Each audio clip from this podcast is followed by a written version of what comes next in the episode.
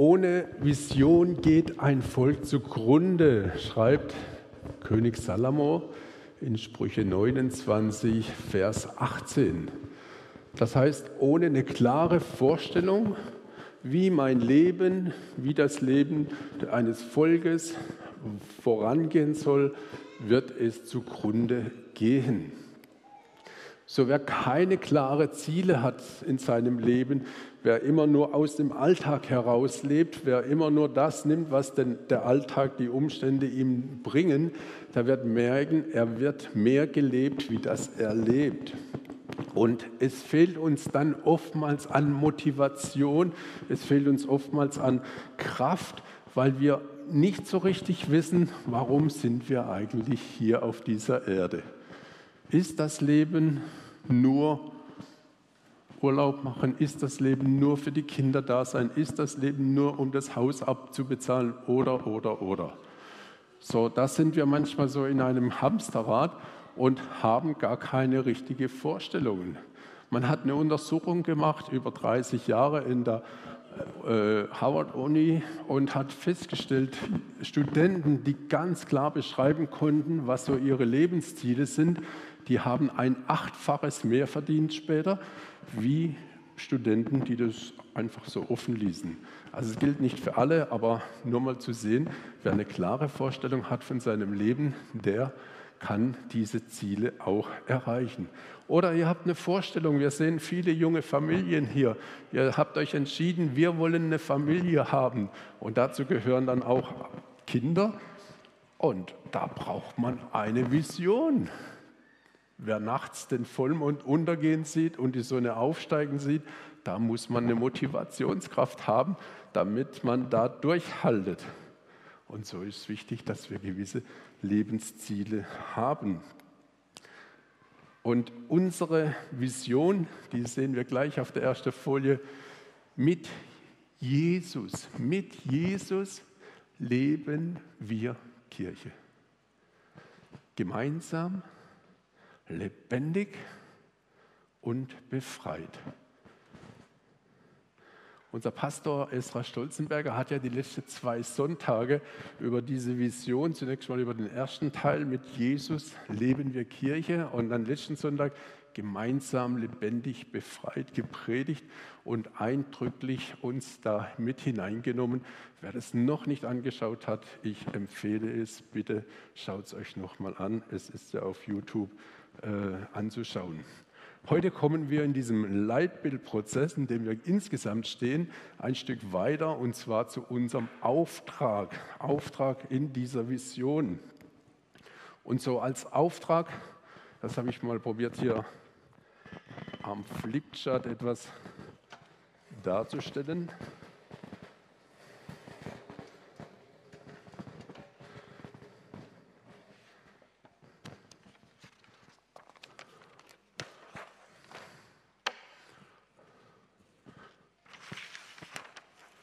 so sehen, alle. Und der Auftrag wird ja so eine Art eine Weisung oder eine Verpflichtung oder ein Vertrag oder ein Bund verstanden. A, zwischen einem Auftraggeber, also jemand gibt den Auftrag, und zwischen einem Auftragnehmer. So müssen wir das also verstehen. Da gibt es jemand, der gibt uns einen Auftrag und wir können uns als Kinder Gottes sehen als Auftragnehmer und Gott ist unser Auftraggeber. Und das bringt gewisse Herausforderungen mit sich, das bringt gewisse Verpflichtungen mit sich und wir sind da in der Situation, dass wir von Gott bestimmte Aufträge bekommen. Gott selber hat gewisse Aufträge ausgeführt. So beschreibt er zum Beispiel, dass er den Menschen kreiert hat. Und interessant, äh, bevor der Mensch kreiert wurde in der Schöpfungsgeschichte, hat er sich Gedanken gemacht. Also er sagt, lass uns Menschen machen, wie auch immer, die gesamte Funktion, so zum Ebenbild von uns. Also bevor er überhaupt los legte. Manchmal arbeiten ja die Leute gleich los und denken dann, wenn das Produkt fertig ist, hätte man sich ein bisschen Gedanken machen sollen. Aber Gott hat sich zuvor Gedanken gemacht. Er hat gesagt, wir wollen Menschen machen, uns zum Bilde ähnlich. Und sie sollen herrschen über und am Schluss über die ganze Erde. Also wir erkennen darin zwei besondere Merkmale der Absicht oder des Auftrages Gottes. Wir als Menschen, wie keine andere Kreatur, repräsentieren visuell Gott. Du präsentierst auf dieser Erde Gott. Du bist derjenige, der Gott präsentiert. Momentan. Ist nicht lang. 70, 80 Jahre vielleicht, ist ja nicht lang. Ne? Aber im Moment. Dir das bewusst, dass du der Präsent, der Präsent, du präsentierst Gott in deiner ganzen Art und Weise, wie du bist. Und er hat dir Autorität gegeben. Er hat dich befähigt, gewisse Aufträge auszuführen in der Autorität Gottes. Manche Aufträge führen wir ja aus, weil unser Chef oder Chefin das sagt. Manche Aufträge führen wir als Ehemann aus, weil unsere, Chef, äh, unsere Ehefrau das sagt. Und manche Aufträge werden ausgeführt, weil wir einfach in der Verpflichtung stehen, wie jetzt junge Familien und so.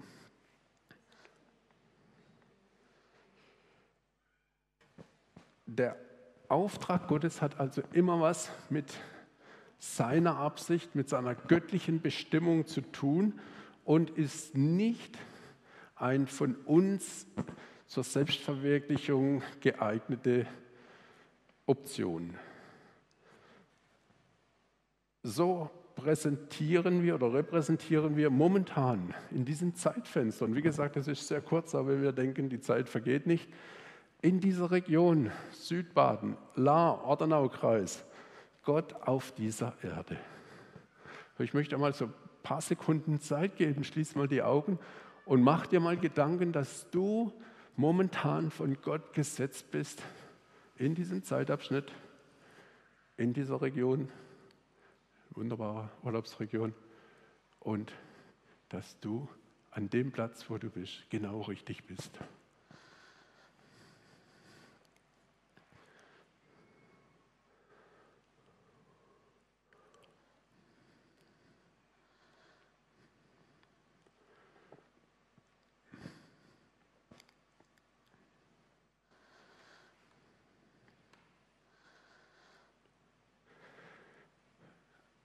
Du gehörst also zum Bodenpersonal Gottes. Jetzt ist das so bei uns Menschen, die werden ja immer komplizierter. Der eine sagt, ja,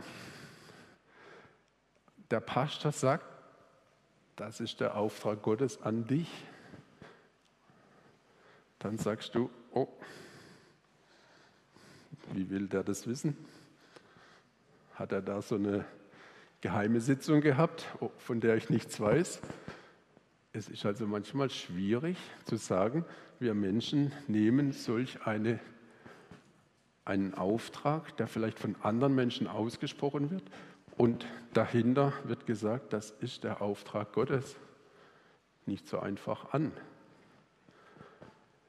Viele weltliche Herrscher, wir kennen ja die Geschichtsbücher hoch und runter, haben gesagt, ich komme im Auftrag Gottes und ihr müsst das und das und das und das tun. Und wie oft sind Menschen da missbraucht worden? Die Geschichtsbücher sind voll. Weil Menschen, weil Herrscher gesagt haben, Gott und ich oder ich und Gott, wir haben einen Auftrag. Und deshalb regieren wir bei diesem Gedanken, bei diesem Ansatz, wir handeln nach dem Auftrag Gottes, zunächst sehr vorsichtig und oft auch sehr zurückhaltend. Da wir ja, wie gesagt, viele Beispiele aus der Geschichte und letztendlich auch aus der Gegenwart kennen. Und so wollen wir als Verantwortliche dieser Kirchengemeinde sehr sensibel und respektvoll mit diesem Auftragsdefinition umgehen. Auch Jesus hatte ganz spezielle von Gott gegebene Aufträge, die nicht zur Verherrlichung seiner selbst dienten, sondern zur Verherrlichung Gottes, seines Planes. Und die Aufträge, die Gott gibt, hängen immer ganz eng zusammen mit einer Vollmacht, die Gott in diesen Auftrag hineingibt. Da gibt es einige Beispiele, ich möchte jetzt zwei Beispiele festmachen, äh, die wir in der Bibel lesen. Da lesen wir in 1. Könige 18 die Geschichte von Elia. Also die ist ja gigantisch. Wenn euch mal langweilig ist am Sonntagmittag, lest mal 1. Könige 18. Es ist besser wie jeder Krimi. Elia, der hat sich dreieinhalb Jahre versteckt. Er hatte so verschiedene Phasen in seinem Leben. Und dann spricht Gott ganz klar zu ihm, ich habe einen Auftrag für dich, Elia, und ich werde die Vollmacht Gottes dir geben. Und ihr kennt alle die Geschichte zum Großteil. Da hat er den König angefragt, ich möchte, dass du mit deinen 450 Baalpriestern und mit deinen 400 Isabelpriestern diesen Scheiterhaufen, wo ein Stier drauf liegt, zum Brennen bringst, ohne dass es jemand anzündet. Und ich werde auch einen Holzhaufen machen, auch einen Stier zerlegen, drauflegen und werde noch zwölf große Eimer Wasser drüber schütten, dass die Gräben drumherum voll waren mit Wasser. Und jetzt beginnt ihr mal mit euren Priestern, mit euren Göttern, ruft sie an, schreit so laut ihr könnt und wir werden sehen, ob euer Gott oder ob mein Gott sich erkenntlich zeigt. Und sowas zu tun, erstens mal, dass er so weit kam. Elia war ein Wunder, weil er war auf der Todesliste des Königs. Und der König hat gesagt, okay, so ein Deal, das lassen wir mal zu. Und Elia hatte die Vollmacht Gottes. Er spürte in diesem Auftrag, da liegt was Besonderes drin, da hat Gott mich gesetzt, diesen Auftrag auszuführen. Und er spricht das Gebet und das Feuer kommt und die ganzen Baalpriester werden dann getötet und entsprechend hat Elia das Volk für kurze Zeit auf seiner Seite, weil Gott sich verherrlicht hat mit seiner Vollmacht. Dann lesen wir die Geschichte von Noah. Noah war beauftragt, bevollmächtigt, eine Arche zu bauen und brauchte dazu 120 Jahre. Jeden Sonntag um 10 Uhr ging er hin und hat gesagt, hey, komm zusammen, Gemeinde, ich habe eine Botschaft. Wenn ihr euch nicht bekehrt, wenn ihr nicht umkehrt von eurem Leben, dann wird eine Flut kommen und wird euch wegraffen. Kein einziger Mensch. Es war 120 Jahre gepredigt. Niemand, niemand auch gar niemand ist ihm gefolgt und die Flut kam. Noah war genauso bevollmächtigt wie Elia, nur mit einem anderen Auftrag. Deshalb müssen wir den Auftrag verstehen, wenn wir sagen, wir haben als Kirche am Flugplatz einen speziellen Auftrag. Oder das nächste Beispiel, wir lesen das in Jesaja äh, 6, 8 bis 12. Auch da, puh, diese beiden Beispiele, die ich jetzt bringe, gigantisch. Danach hörte ich den Herrn fragen, wen soll ich zu meinem Volk senden? Wer will unser Bote sein? fragt Jesaja. Ich bin bereit, sende mit mich, sagte er. Da sprach Gott zu ihm: Gehe hin zum Volk.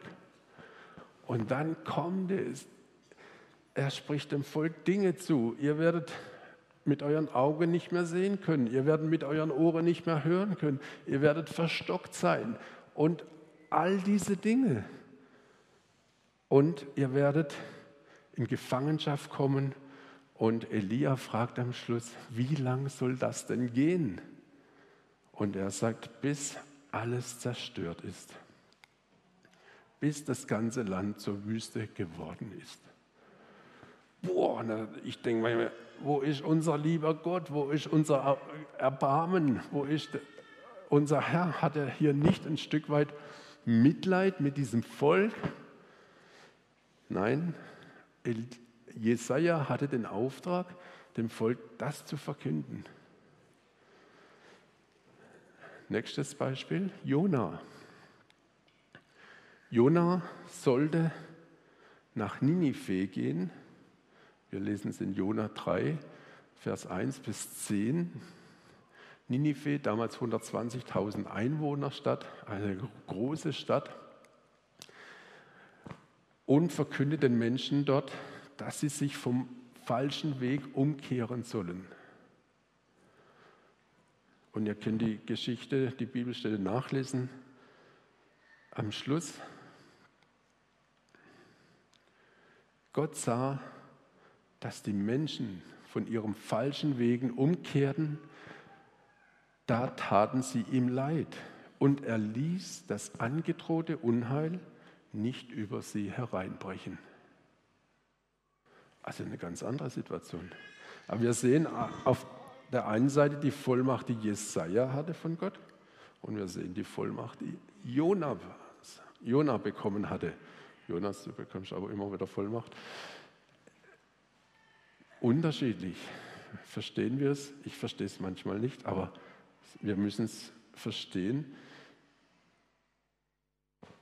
Es ist mit der Vollmacht Gottes bezüglich den Aufträgen so, wenn Gott einem Menschen, wenn Gott einem Volk oder einer Organisation oder uns als Gemeinde einen Auftrag mitteilt, bekommen wir zur Ausführung dieses Auftrages seine göttliche Vollmacht. So haben wir uns also in diesem Leitbildprozess uns es nicht einfach gemacht und gesagt, ja, wir schreiben mal was, das, was auf dem Papier steht, das sieht ja auch gut aus, wir posten es hier an die Wand und überall im Chat, sondern wir haben wirklich Gott gefragt, was ist unser Auftrag? Und zu diesem Auftrag wollen wir als Kirche am Flugplatz deine göttliche Vollmacht haben. Daran wird sich zeigen, ob es ein göttlicher Auftrag ist oder ob wir nur als Menschen irgendwelche tolle Ideen hatten.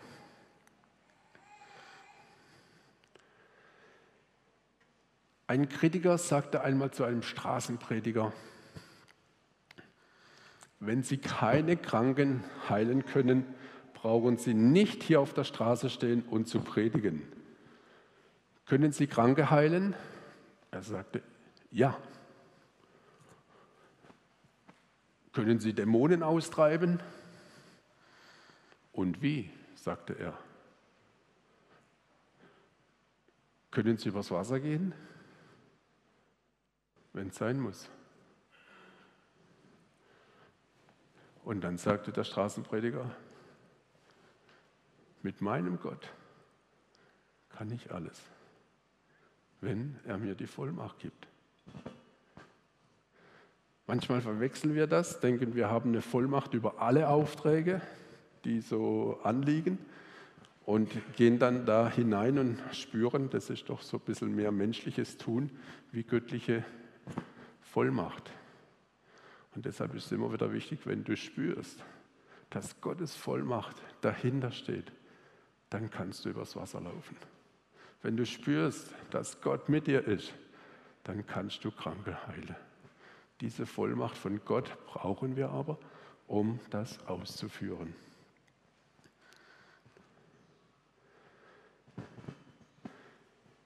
Eines Tages, glaube ich, müssen wir Rechenschaft ablegen über das, was wir gemacht haben, einmal mit den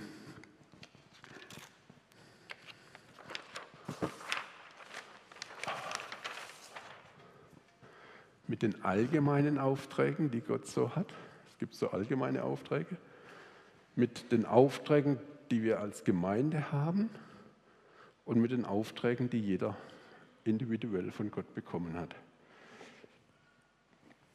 Und da ist es wichtig, dass wir spüren, was sind Gottes Aufträge in unserem Leben. Dass wir uns nicht leiten lassen, jeden Tag von irgendwelchen Umständen, die da sind. Ja, jeder hat so Tage, wenn ich frage, und wie war dein Tag? Oh, frag nicht. Okay, gibt es bei mir auch. Aber dass wir uns manchmal Zeit nehmen, zu fragen, Herr, was ist für diese Woche oder was ist für diesen Tag? Wo ist dein individueller Auftrag? Das muss ja nicht gleich ein großes Projekt sein, sondern es kann ganz kleine Dinge sein. Ich bin diese Woche abends unterwegs gewesen und plötzlich treffe ich Menschen, die ich sehr in den letzten Jahren wenig getroffen habe. Und ich habe gespürt, Gott hat mir diese Menschen über den Weg gehen lassen. Einfach wunderbar. Ich bin am Freitag hatte ich Urlaub, war kurz auf meiner Dienststätte, was mir sonst selten passiert oder gar, noch gar nicht, glaube ich, in den letzten 40 Jahren. Und jetzt kommt aus dem Schulgebäude jemand her, den ich vom Sport früher kannte. Den hatte ich 20 Jahre nicht mehr gesehen. Wir hatten so ein tolles Gespräch. Wäre ich zehn Sekunden früher oder später gekommen, hätte ich ihn nicht getroffen. Und so ist manchmal, bringt Gott Menschen so in dein, deine Lebenssituation, wo du spürst, hey, da ist was Besonderes drin. Da ist was Besonderes drin. Ja?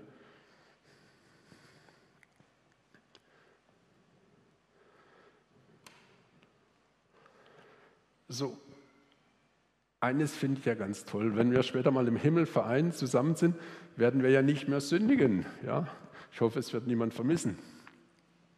Auch werden wir im Himmel den Menschen nicht mehr die gute Botschaft verkünden müssen, weil es werden dann nur Leute sind, die diese Botschaft angenommen haben. Aber vielleicht, ich weiß nicht, welche, welche Dimension wir dort äh, äh tagen, dort vor Ort sind, vielleicht schmerzt uns dann die eine oder andere Situation, wo wir sagen, ah, mein Nachbar, ich habe ihn noch gar nie gesehen, oder mein Schulkamerad. Oder mein Arbeitsfreund, mit dem ich 30, 40 Jahre so viele tolle Sachen erlebt habe. Vielleicht wäre es auch schön, er wäre hier, sie wäre hier. Nahestehende Personen, vielleicht auch Familienmitglieder, wo du spürst, oh, und dann erinnerst du dich vielleicht, ich alles nur so gedacht von mir jetzt, ich hatte da an dem Tag oder in, den, in der Phase wie eine Vollmacht Gottes gespürt, aber ich habe sie nicht in Anspruch genommen. Ich habe nicht den Mut gehabt, vielleicht die Botschaft Gottes den Menschen zu bringen. Und so ein Junge, ich weiß nicht, sind jetzt alle weg, ja? so ein Junge saß im Gottesdienst mit seinem Papa und der Prediger vorne hatte so hochtheologische Ausführungen und äh, hat hin und her in, in der Bibel geblättert. Und er fragt so der Sohnemann, der Papa, Papa, was will er eigentlich sagen? Da sagt der Vati, ja, also dass Jesus ist halt der Retter der Welt und das will er sagen. Dann sagt der Sohn, warum sagt er es nicht? Und so geht es mir manchmal und euch vielleicht auch. Ich treffe Menschen und die erzählen mir Geschichten, ihre Trends, ihre, ihre neue Errungenschaften, ihre Erlebnisse, alles, was sie erleben. Und ich höre oft stundenlang zu und denke, muss ich mir das antun? Natürlich mache ich das gern. Aber ist das eine Botschaft? Das sind doch nur Sorgen. Und wer hat die gute Botschaft? Die habe ich. Die habe ich. Und geht es mir nicht auch wie dem Jungen, dass ich sage, warum sagst du es nicht, Rolf? Warum sagst du es nicht? Manchmal fehlt uns doch da so ein bisschen die Kühnheit und den Mut, auch zu sagen, schön, dass du dieses Ereignis hast. Ich habe auch ein tolles Ereignis. Wow. Und wir haben doch die beste Botschaft.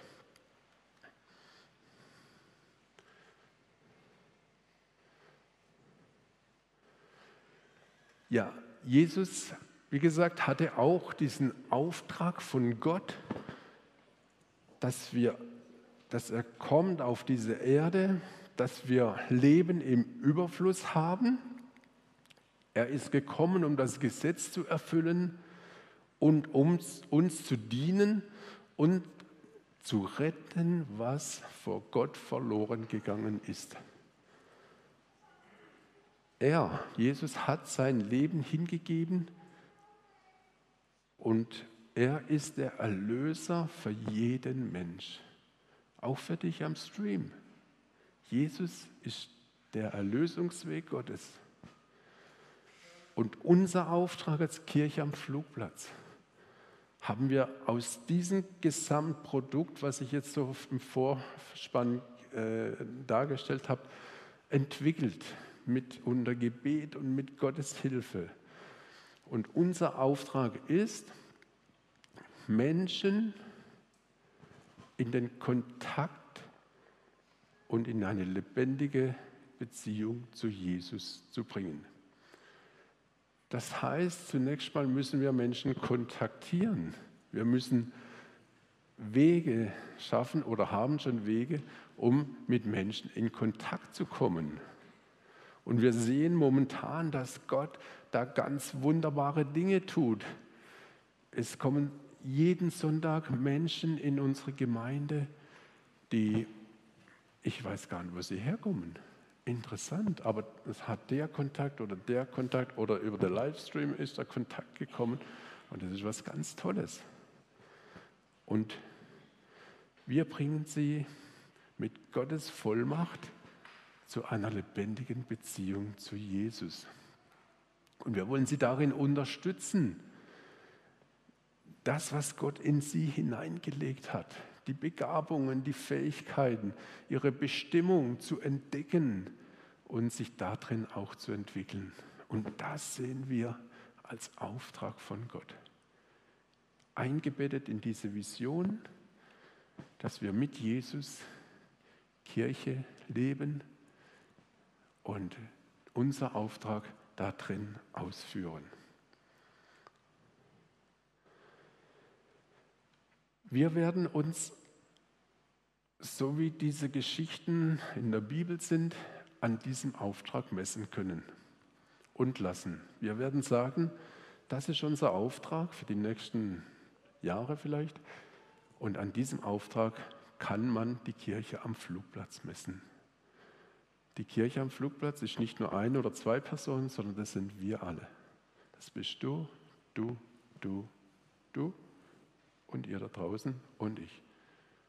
Und daran werden wir arbeiten, weil wir glauben, dass Gott uns diese Vollmacht gegeben hat, die in diesem Auftrag drin liegt. Und ich möchte euch auffordern, liebe Geschwister, dass ihr jetzt, jetzt könnt ihr richtig Gas geben. Eure Kreativität, eure Ideenreichtum ist keine Grenzen gesetzt. Ihr könnt sagen, hey, das ist doch euer Auftrag, da habe ich eine Idee. Das passt genau dazu. Seid ihr bereit dazu? Seid ihr bereit? Okay, so zwei Drittel. Der Rest kriegen wir noch dann hin. Und so ist es wichtig, dass wir eine begeisternde Kirchengemeinde sind weil wir haben einen ganz speziellen Auftrag von Gott und den wollen wir leben, den wollen wir ausführen. Und so freue ich mich mit euch, diesen Auftrag auszuführen. Wir werden ihn ausführen gemeinsam. Wir werden ihn lebendig machen, diesen Auftrag. Und wir werden befreit diesen Auftrag ausführen, so wie wir es in der Vision beschrieben haben.